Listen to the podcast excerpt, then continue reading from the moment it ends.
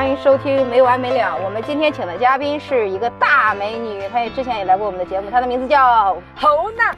哦，我应该这样说，嗨，大家好，欢迎大家来到小丸子的 叫什么电台？要要这样，然后大家会觉得哇，这个人说话声音太好听了，然后来看一下他本人长什么样吧，让大家有一个遐想的空间。你不要目的性那么强，好不好？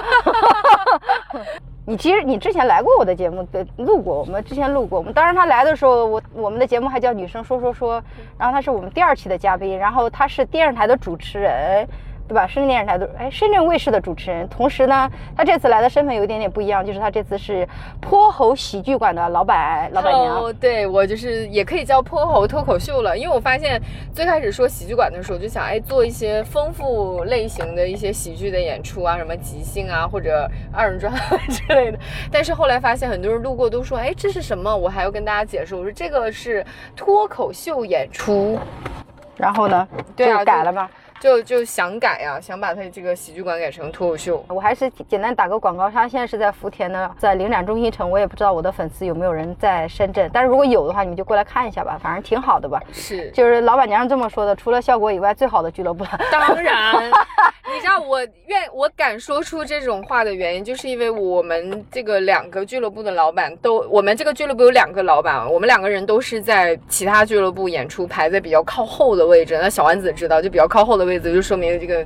演出比较。他说的意思就是说，他的意思说，像他这种在外面的俱乐部都压轴的人，现在主自己的 做自己的俱乐部，当然是很用心的了。我的天呐，哎，开什么玩笑？一般演员，很多演员想来我这儿商演，我都没请啊，我都都会委婉的拒绝，因为我对演出还是有要求的，是真的。嗯，好吧，那我们就聊聊吧。你就怎么突然就想到就做俱乐部呢？也不是突然想到吧？你们其实应该筹划很久了。其实这个我们这个俱乐部应该一年半两年以前我们就想做了，但是后来就中间出现了一些状况，然后就一直停滞没做。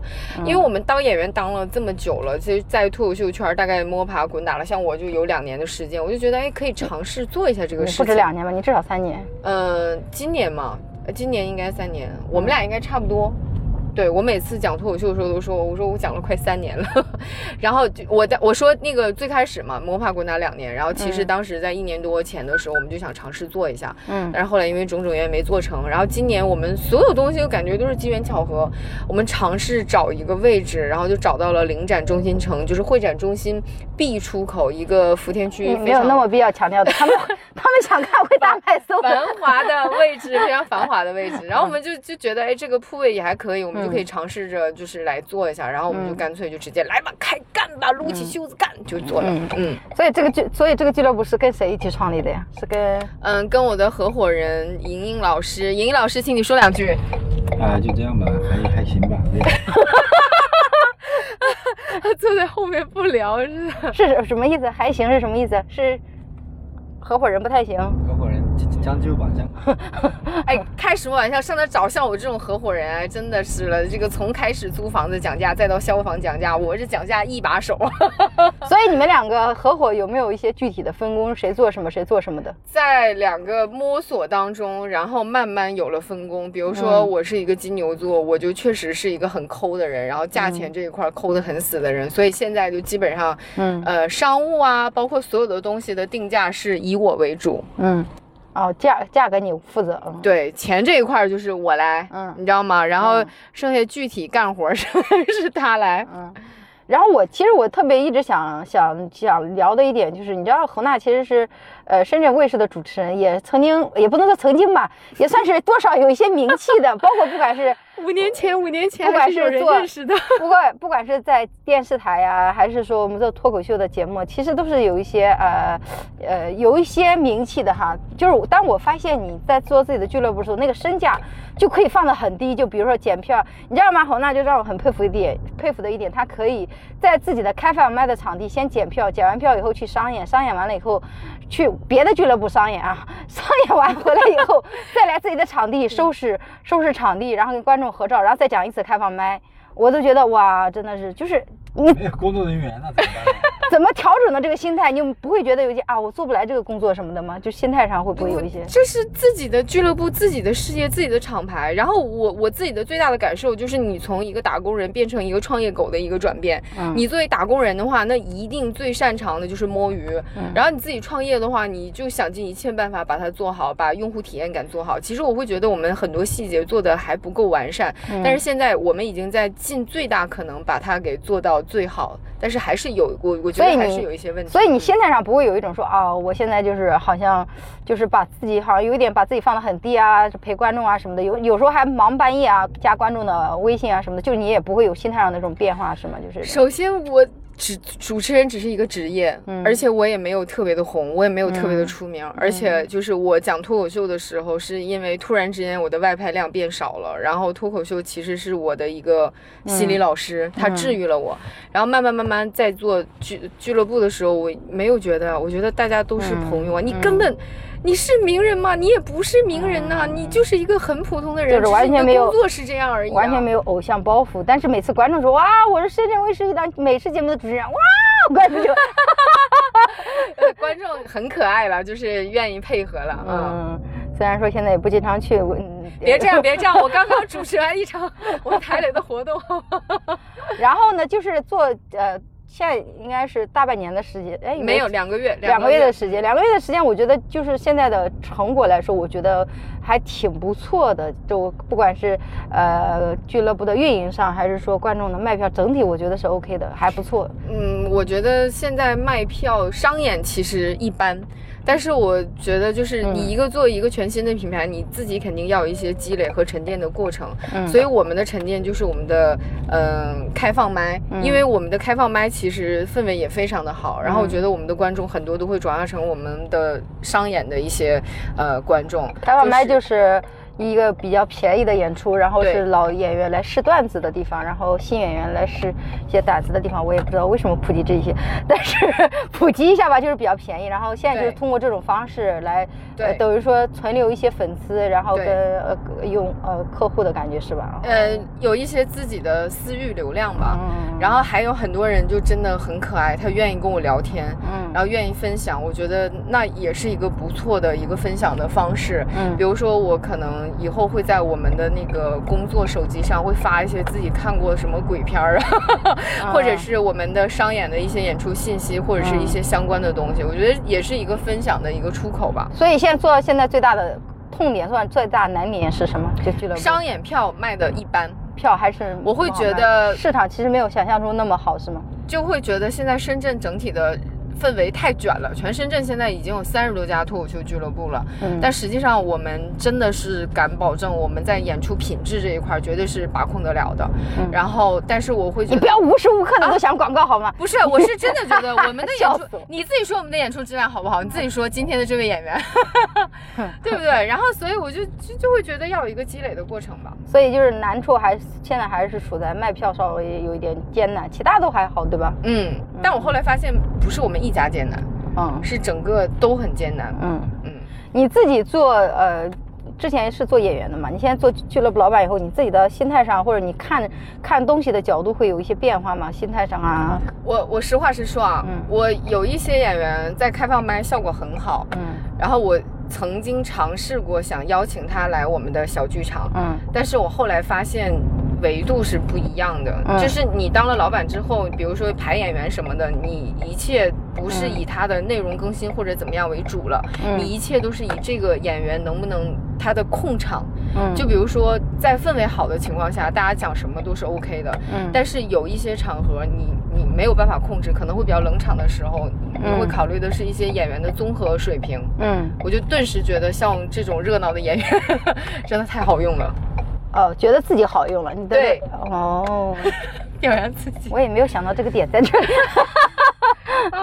你在选演员的角度上，然后还有其他的，你会不会更体谅一些？在跟就是呃，就是换位思考嘛，等于说自己当老板以后，就会觉得哦，原来以前的俱乐部呀，也也挺艰难的做的，就是会理解更多的那种。我会觉得，就我我实话实说啊，顿时理解了为什么。有那么多俱乐部不会排我演出，就是因为好用。就不是说我我会突然理解到了，就是之前有那么多俱乐部找我演出，其实并不是因为我有最好，不是因为我最好，而是因为我特别的好用，比如说可以救场啊，比如说可以开场啊，可以可以可以那个最后啊之类的。好吧，我们聊我们去聊聊嘛，就作为作为老板来说，你自己选演员的一个标准是什么？你你你甚至有那么多演员，你自己选演员的标准是什么？就是你会嗯给你，因为因为你之前是演员的时候，你可能理解的其实没那么没那么到位，你可能也会碰到很多人，对吧？嗯但是你自己当官老板了以后，你会发现有一些人，啊，我天天碰到，但我可能不太想用它了，或者是有一些人，哎，我以前没有意识到，原来它这么好用，这么喜欢用它，你自己了，我觉得这个东西你应该最近两个月非常深有体会。嗯，我觉得就是演员好用，好用的概念是指可以救场，嗯。然后可以比如说突然之间有人有问题，比如说他的时长不够了，别人愿意来填补，就是事儿少的这种演员。嗯。然后还有就是用演员的，还有一个维度就是属于，嗯。因为你真的有的时候商演的时候会遇到冷场的状况，嗯但是新人就会慌，老演员就不会，老演员就很卖力气的把这个氛围和节奏调起来，嗯然后所以可能选的更多的是还是得有一点经验，还有就是没那么多事儿的。嗯，不要到这儿来给我，你因为我说实话，你当了老板之后和演员不太一样。你当演员，你只会关注我自己那十五分钟，我如何把这十五分钟讲到最好，这已经是一个合格的演员。因为很多人，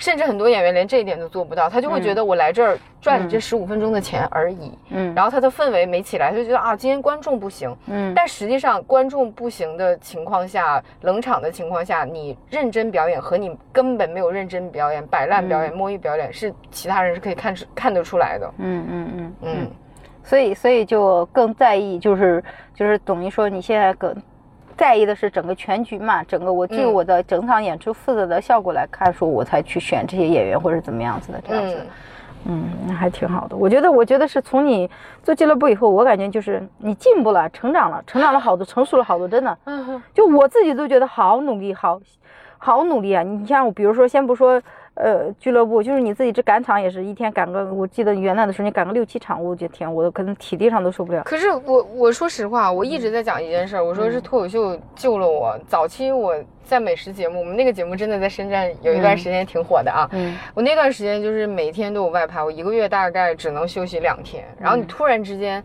因为整个工作调度或者怎么样，你突然之间变成了一周、一个月只有五天有工作，慢慢慢变成了，哎，你的剩余时间太多了。嗯你刚开始会觉得很爽，但是你就是闲不住的人，你就会觉得不行，我得找个事儿。嗯然后慢慢慢慢，就是脱口秀拯救了我。现在的跑场让我找到了当时嗯我拍节目拍的最多的时候那种感觉，哦很快乐，然后被需要。对啊，然后就先不说赶场嘛，然后还有就是，就比如说，他每天就是要自己在自己的俱乐部检票，检完票以后再去外面演出，演完以后再回来，然后嗯还要在自己的开放麦再去嗯演一段儿，然后再去结束。我觉得这个天呐，这个太太需要体力，我根本就没有这个体力去干那么多的事儿，而且白天还要去跑一些商务啊之类的，跑嗯谈一些合作。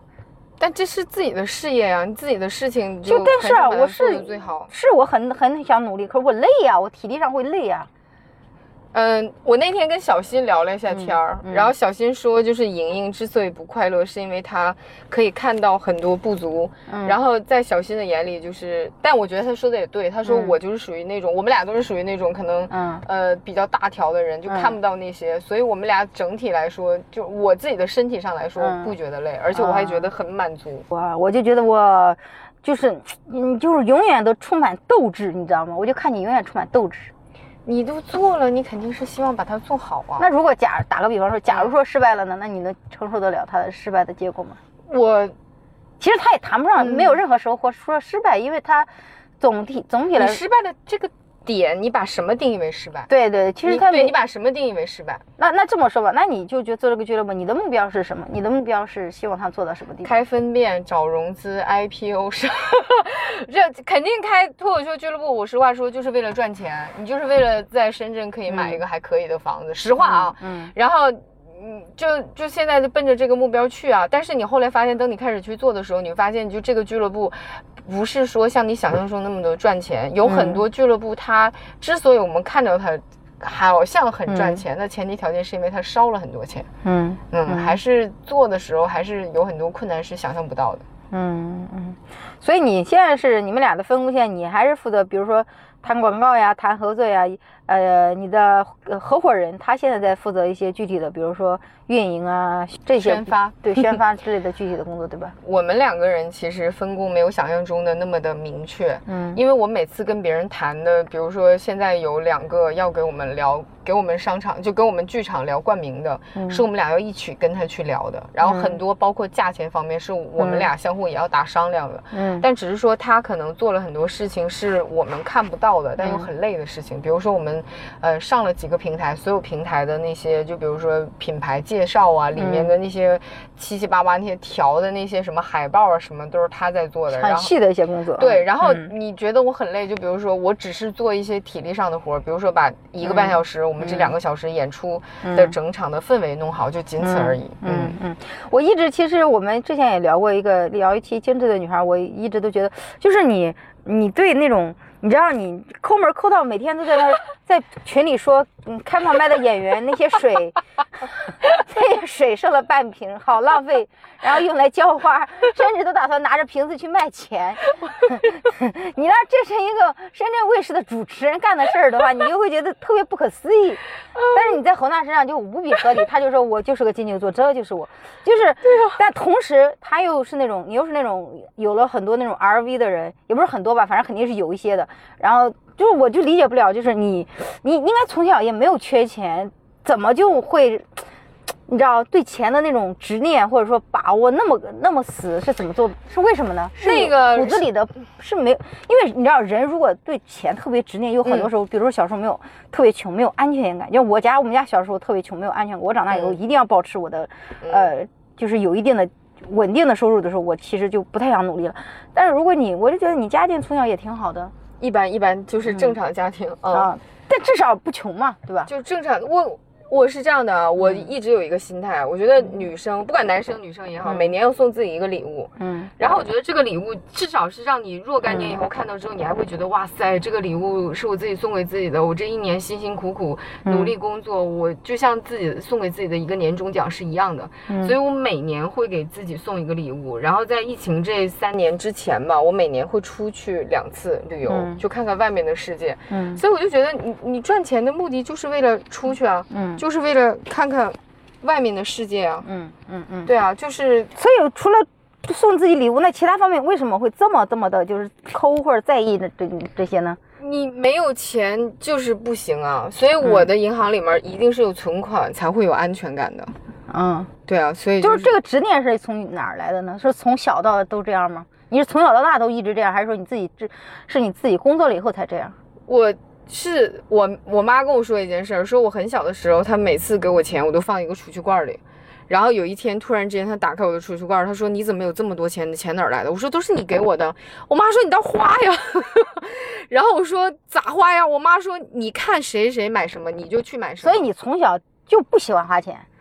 不是啊，我现在哎不对，你这句话说的好像是我不是啊，我只是觉得这个东西嗯我值得花，我就愿意花很多钱。这个东西我觉得不值得花，我就觉得我没有必要花钱，嗯就是这个道理。嗯你比如说，举个最简单的例子，衣服，嗯我觉得我三十块钱买一件衣服也很好看啊，嗯，我三百块钱买一件衣服也可以啊。我也是不值得花也不花，但我也没有抠到要、要把那个什么矿泉水瓶这种细节我没有把矿泉水瓶卖钱，我只是觉得大家不要浪费。嗯就是你喝完一口，你就把这个水放到这儿了，你说你这个水你让我扔还是不扔？嗯对吧？然后我就只能浇花，浇着浇着，我就发现我的那些绿萝已经变成水仙了，被我要浇不死了。所以也没有一个什么瞬间或者哪个触动说啊，我这呃触动了你，然后决定你可能就开始，呃，呃要怎么样，就是呃省点钱呀、节约呀什么的，也没有什么，只是就一直都这么生活的，也没有觉得自己有什么异常。我跟你说，连我妈都觉得我是个很抠的人。嗯，我妈，我跟我妈说，我妈又买了两件衣服。我妈说呀，又五十块钱吧？就是诸如此类的，好像就从小到大都是这样过的，也没有感觉有啥。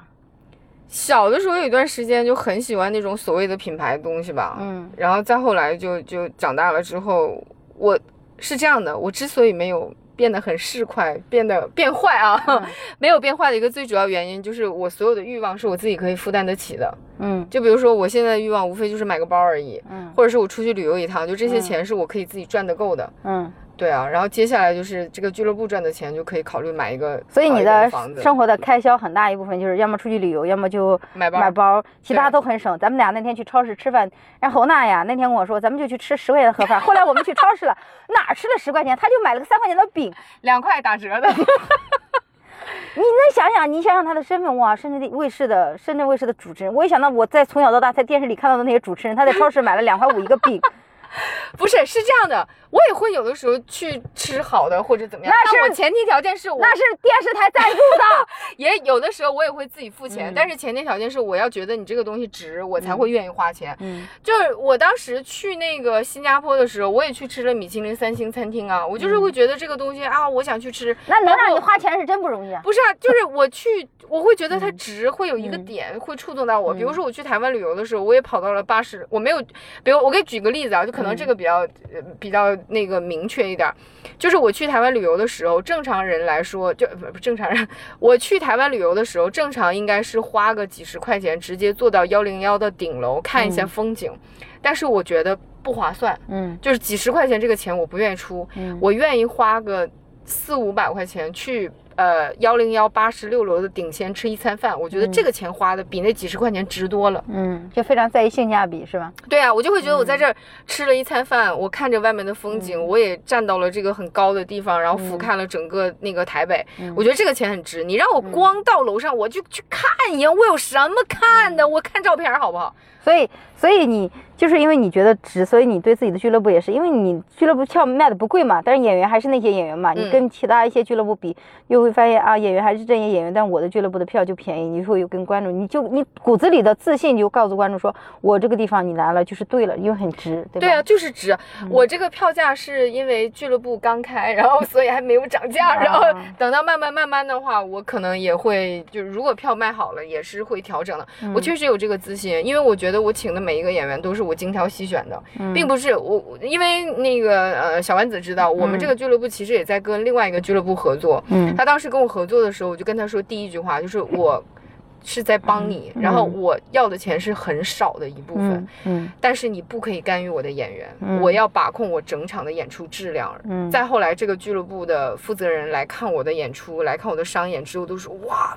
怎么这么好？我说当然了，我说我对演员是有要求的。嗯然后再后来，他问我，他说，哎，娜姐你怎么不用谁谁谁？我就问了他一句话，嗯他有我好吗？嗯他如果没有我好，你不要给我推荐他。他说，但是我觉得，我说他没有我好，我就是嗯我们的标准，比我好的就我会请到我们的演出，而且嗯我会觉得你很棒。嗯没有我好的，我就觉得你你不要你不要你就不要跟我张这个口。哇，好荣幸在破猴演出，你们你们知道我们的每一次的争霸赛的水平都好成什么样？我这光每一次报完名，我这一看争霸赛的这些演员，嗯我都说哇塞，嗯这观众太值了。嗯。因为我们嗯现在争霸赛的门票是四十九块钱一张，嗯。我一看我说太值了。嗯，嗯，所以所以最近一段时间基本上就是生活除了俱乐部就是俱乐部，其他也没有什么生活了那种感觉。健健身啊，健身就哇，是我不是我健身的时候才意识到我我还是一个知名的主持人呢。你知道，你知道，就是做了这个俱乐部之后，我必须得承认，就每天就是完了之后忙忙忙，基本上回到家都是十二点钟以后，，对，还有时间健身吗？是吧？然后会饿，嗯。然后现在以前就会疯狂的吃，然后现在就开始吃嗯。水煮青菜，晚上这一顿吃水煮青菜，然后早上起来再健身。嗯。我今天终于穿上了，因为我很久没有主持活动了，然后我终于穿上了那个之前买的礼服，就发现天呐，我这个肚子上怎么全都是肉？啊穿所以上，嗯所以还是穿上了，就整个主持的过程当中，就要自己告诉自己，侯娜吸气，吸气，吸气呀。这个好笑。对啊，然后就就就还是得加大力度运动。就是就是你的生活中，你要你要听侯娜说话，你就知道他斗志满满、底气十足。你的生活中就没有一些说特别烦躁啊，或者是特别就是那种嗯荡特别荡，就不想说话的那种。有，嗯我很荡的时候，我就把它写成段子，站在脱口秀的舞台上。那你会怎么？你会怎么处理？你也不可能我很荡，我就马上晚上马上就去开放麦呀。我最荡的时候，就是我在没有讲脱口秀之前的那段时间，嗯非常的沮丧。我觉得我没有价值了，我突然间有一天被抛弃了，嗯我甚至觉得随时随地都有可能被开除啊，或者怎么也不叫开除，就会觉得哎，你不被人需要了。可是你以前那么好，嗯就那么多人认可你突然。之间变成这样，然后你突然之间，你嗯知道我那个时候拍节目的时候，很多导演会说：“哎，你只要肯来，嗯我们可以十点钟等着我来外拍。”我那个嗯时候都是这样的，然后突然之间你你就整个人觉得很空虚，那是怎么解决的？跑步，跑步，嗯然后还有就是很沮丧，就每天就是很闹心。那段时间负能量非常足，那段时间我周围的朋友天天听到我的都是啊，我怎么这样了，怎么怎么样，觉得社会不公平，然后在抱怨，就是像个怨妇一样。然后直到接触了脱口秀之后，我才发现，我说哎，那慢慢慢慢，就是你把这些糟心事儿讲给观众，还能挣钱，对吧？，对，这就是嗯我的理。我说脱口秀太棒了，你就是有什么不开心的，所以对吧？最简单的一句话，把领导写成段子，哎，嗯你在舞台上讲，哎，你还有钱呢。对，所以你其实是对观众来说，你是对观众是非常有表达欲、分享欲的，你是嗯特别想分享给他们这些嗯事儿的，对吧？嗯，而且我看到有观众说喜欢我们，我也会很开心，嗯嗯，特别开心。嗯嗯，挺好的，真好。那你最近一段时间，比如说做了俱乐部以后呢，有没有一些就是就会怀疑自己，说我为什么要做俱乐部呀？或者说有没有这个时刻？只有在跟莹莹老师吵架的时候，会在想我为什么我一个月赶场我可以赚那么多钱，我一个月跑场我的演出都那么多了。但是我后来一想，不太一样。你赶场的话，你永远可以被别人替代掉；但是你当俱乐部老板的话，就是你说的算，嗯，就可以操控这个事情。嗯嗯嗯，所所以就很快就很又会调整心态，然后又是嗯斗志满满，是吧？但我会觉得，唯一一个让我嗯觉得做了俱乐部有压力的是，不管是开放麦也好，我们的每一场演出我都会坐在那儿。我希望每一场演出的效果都是好的，但实际上这个效果好和不好，你是没有办法控制，没有办法操控的。嗯然后早期的时候，我们争霸赛效果不好的时候，我就会上去讲商演的段子。我希望每个人来我这儿会开心的，会，因为我觉得每个人就可以成为我们的回头客。嗯对，就把每一场演出做好。然后结果我现在做了脱口秀，现在是两个月嘛。嗯我那天突然发现，哦，我这两个月期间，我只写出来一个五分钟的段子。嗯但再后来我一想，天呐，五分钟的段子也可以了，因为嗯五分钟商演的段子，因为很多人还没有呢。嗯，然后现在在慢慢更新，看能不能把它所以拓展成为七分钟、八分钟。嗯啊所以其实做了俱乐部以后，你会怕影响到自己当演员的这一部分，因为第一是时间，第二是精力，会影响到创作，对吗？创对就是创作。嗯，哇，嗯真是太太有正能量了，你知道吗？就多励志呀！从东北来到深圳，成为了知名的电视台主持人，然后变成了知名的脱口秀演员，然后变成了一个俱乐部的主理人，哇，好励志的感觉。我跟你说，朋友们，人生嗯没有什么比自己开心更重要了，及时行乐，嗯，就是这样。所以你如果不开心的时候，应该半天就好了吧？不开心，飙脏话，一顿臭骂，喝大酒，然后喝的稀里糊涂的，然后在那儿痛哭流涕。呃，但痛哭流涕的点不是在外面啊，是那个长夜漫漫，独自在家抱着我的小玩偶，痛哭流涕的大哭一场。第二天就想，天哪，你已经拥有很多了，你不值得为这件事情难过，然后就又开始活过来。我还会在家抱着娃娃痛哭流涕，真的我跟你说，每一个开心的人，他一定长夜漫漫，谁都会。对啊，肯定啊。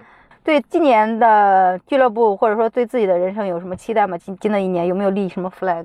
没有，完全今年今年这么务实的，就今今年唯一立的 flag 就是三月份想去趟新加坡，然后今年想去趟英国参加我姐的毕业典礼，就是出去两次，嗯然后那肯定是要继续送自己礼物，出去两次就会买东西，啊，对，然后还是希望，因为你现在怎么说呢？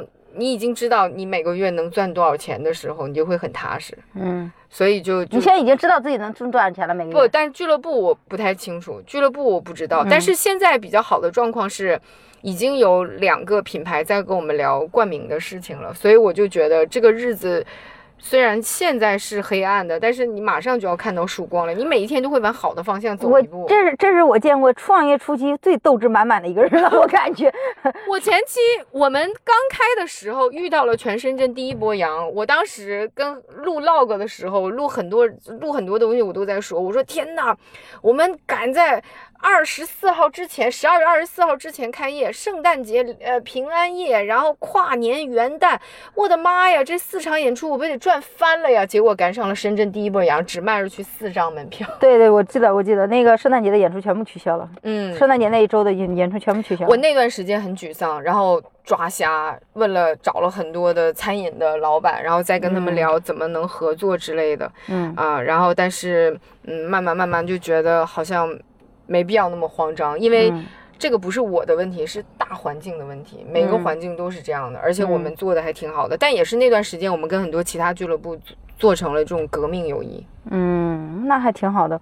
哇，这真的是我见过创业的人最斗志满满的一个人了。我觉得很多创业的人的嗯刚开始的初期就是很艰难吧，就是那种时不时的告诉自己可以，告诉自己可以，但大部分的时候还是觉得怀疑自己。但是你好像就很坚定，我觉得你非常坚定。怀疑了，嗯那个第一波阳的时候怀疑啊，完全在怀疑自己啊，就在嗯想说你怎么办呢？嗯，然后现在我们商演的卖商演的时候，我也会在怀疑，因为我们的开放麦现在嗯 OK 嘛，然后也会在想，我说为什么就是怎么可以把这个票卖得更好，嗯就是一直在想解决办法啊，你怀疑也没有用啊，嗯，就是很务实的一个在解决嘛，嗯，挺好的，好吧？祝你们今天的俱乐部票房大卖，好不好？谢谢然后，也希望 也希望我的听众有在深圳的，就是来到来那个破回来看演出，你可以在大麦上或者在猫眼搜到他们的票，好不好？嗯或者你直接加我的那个公众号的，我们后面有一个小助手的微信，然后嗯来看我们的演出，到时候给你打个折啥的，是吧？免费不可能免费的，好不好？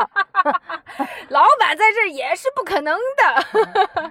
行吧，行吧，那我们就聊到这里吧，好不好好，？谢谢谢谢大家。你有没有嗯要说的吗？打个广告，我们其实从头到尾都在广告。没有啊，就是有时间就来玩儿，就是生活嗯有的时候就很艰难，你来我们这儿就看到这么艰难的人嗯还能活得这么开心，你有什么不开心的理由呢？对，都侯娜真的是创业了以后，让我觉得哇，太 respect 了。我是从内心的觉得我这个人真的是了不起，就是非常了不起，永远斗志满满，然后就是那种把自己弄得特别忙，我把我妈干。我把我妈的一句话分享出来吧。嗯我那天跟我妈，我突然之间发现我有一个星期没跟我妈视频了，就我嗯跟我妈基本上两三天就会视一次频的这种。嗯然后那天就是赶场的路上，我说就跟我妈在视频，我说妈，咱俩是不是太久没视频了？她说是啊，你不是在忙吗？我就跟她说，我妈就说你是不是很累啊？我说嗯是很累啊。然后我妈就跟我说，她说那你不做俱乐部的话，你这个时间干嘛？嗯我说好像也没干嘛。她说嗯所以那还是做点事儿是好的。嗯，对啊，对，挺好的，嗯，嗯，挺好的，非常有斗志，好吧？祝你们票房大卖。我们今天就聊到这里吧，拜拜。谢谢大家，拜拜。